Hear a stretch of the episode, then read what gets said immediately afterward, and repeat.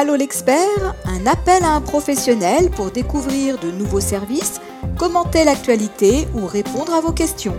Une émission proposée par monimmeuble.com et animée par Isabelle Dahan. Bonjour. Alors aujourd'hui, pour la question à l'expert, nous accueillons Adrien Simon. Bonjour Adrien. Bonjour. Alors, on répond à la question d'un de nos lecteurs euh, à propos du dossier technique amiante. Euh, parce que voilà, notre lecteur voudrait savoir dans quelle mesure on doit mettre à jour ce dossier. Il a entendu parler d'une mise à jour au 1er février 2021. Alors, qu'en est-il, Adrien? Alors, oui. Avant le 1er janvier 2013, la réglementation imposait le repérage des matériaux amiantés de liste A et d'une partie euh, des matériaux de liste B actuels. Les matériaux de liste A sont ceux pouvant libérer des fibres d'amiante du seul fait de leur vieillissement, comme les calorifuges ou les flocages. Les matériaux de la liste B euh, sont ceux susceptibles de libérer des fibres par une sollicitation humaine, euh, lors de frottements ou lors de chocs. Euh, sont concernés notamment les conduits, les panneaux ou les dalles de sol. Les immeubles ne comportant pas de matériaux de ces listes se voyaient remettre un dossier technique amiante vierge, donc sans matériaux identifiés. À partir de 2013, et selon l'arrêté du 21 décembre 2012, le législateur a intégré d'autres matériaux à la liste B pouvant être particulièrement dangereux, tels que les éléments de toiture ou de façade.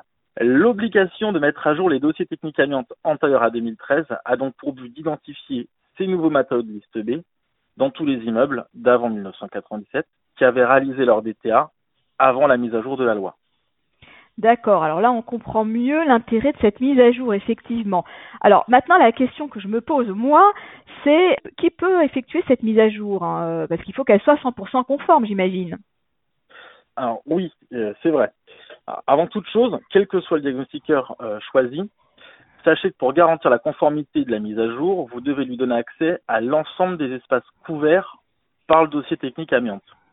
Une porte verrouillée ou une pièce inaccessible, et la mise à jour ne sera pas conforme, et il faudra encore refaire euh, une mise à jour de DTA, donc sous peine d'être accusé de mise en danger d'autrui.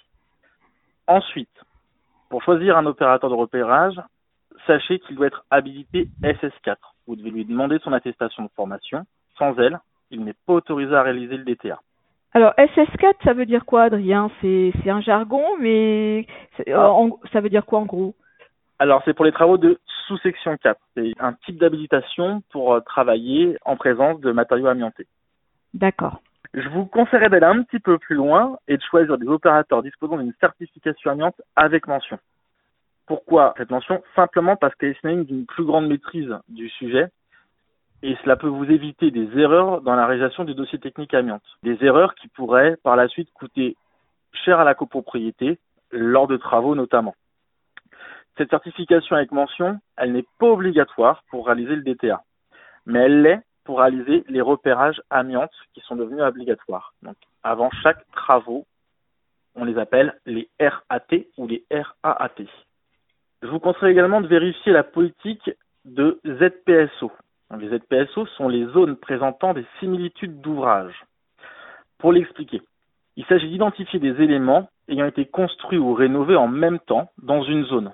Cette zone peut être définie au niveau d'une pièce, d'un étage ou d'un immeuble entier. Elle permet ensuite d'étendre les résultats obtenus pour cet élément à tous les éléments identiques dans la zone. Le but est de limiter le nombre de prélèvements et donc le coût du DTA. Mais attention, il faut s'assurer de la qualité et de la précision des résultats et de l'étendue réalisée, sous peine de mettre en danger la vie des usagers, des travailleurs ou de devoir payer les travaux de désamiantage non nécessaires. Pour cela, je vous conseille de demander la vérification des ZPSO au microphasir. C'est un appareil portatif de détection d'amiante qui est fiable à plus de 90%. Enfin, je vous conseillerais aussi de demander à vos diagnostiqueurs un exemple de ces rapports de DCA ils peuvent malheureusement être très difficiles à comprendre et peu pédagogiques. Leur utilité pour le gestionnaire ou les copropriétaires est alors quasi nulle. Je vous conseille donc de privilégier un rapport clair et pédagogique afin de pouvoir utiliser celui-ci par la suite. D'accord. Alors effectivement, c'est pas forcément très facile à lire tout ça, hein. parce que là déjà il y a beaucoup de sigles, il y a beaucoup de, mots compliqués. Donc pour ah. quelqu'un qui n'est pas du qui n'est pas du métier, c'est pas forcément évident de comprendre. En plus, j'imagine qu'il doit y avoir euh, des chiffres, des niveaux, des des indicateurs, des. J'ai essayé de le simplifier en plus. Ouais, ouais, c'est, mais c'est vrai que c'est, c'est vrai que c'est compliqué. Alors, justement, comme c'est compliqué, et les gestionnaires comme les copropriétés doivent s'en préoccuper, quel est le conseil qu'on peut leur donner pour faire, pour effectuer cette mise à jour? Alors, le conseil à donner serait de trouver un moyen de transformer cette mise à jour en opportunité. Donc, pour simplifier l'amiante en copro. Pour commencer, il faut savoir que depuis juillet 2019, le dossier technique amiante peut être utilisé comme outil unique de communication sur l'amiante. En clair, ça signifie qu'il peut être utilisé à la place d'un rapport de recherche d'amiante avant travaux. Ça, c'est très important parce que c'est vrai que c'est un, un sujet, l'avant-travaux. Et ça peut retarder les travaux, ça peut euh, constituer un surcoût important. Donc, je pense que ça, c'est vraiment très, très important et il faut le souligner. C'est ça. Donc, c'est une bonne nouvelle pour nos copropriétaires et nos gestionnaires qui n'ont légalement plus besoin de faire de repérage avant travaux euh, et de faire pour faire poser des boîtes aux lettres par exemple. Bon, il y a quand même une condition importante à respecter pour pouvoir euh, utiliser le dossier technique amiante dans le cadre de travaux. Il faut que tous les matériaux pouvant contenir de l'amiante susceptibles d'être impactés par les travaux prévus soient repérés dans le dossier. En clair, qu'est-ce que ça signifie?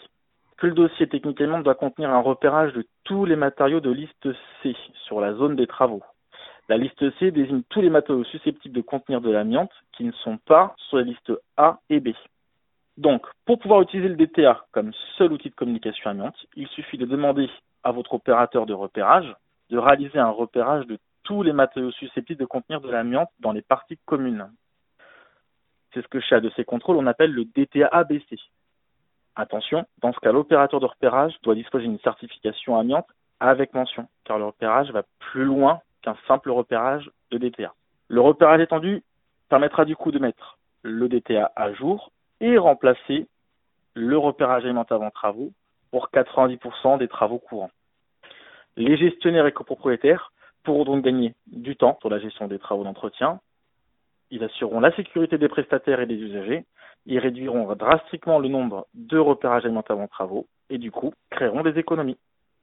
Bon, eh ben je crois que c'est le mot de la fin, Adrien, parce que les économies, c'est ce que tout le monde recherche, et surtout les copropriétaires, et je crois que ça va certainement les soulager, leur enlever un, poids.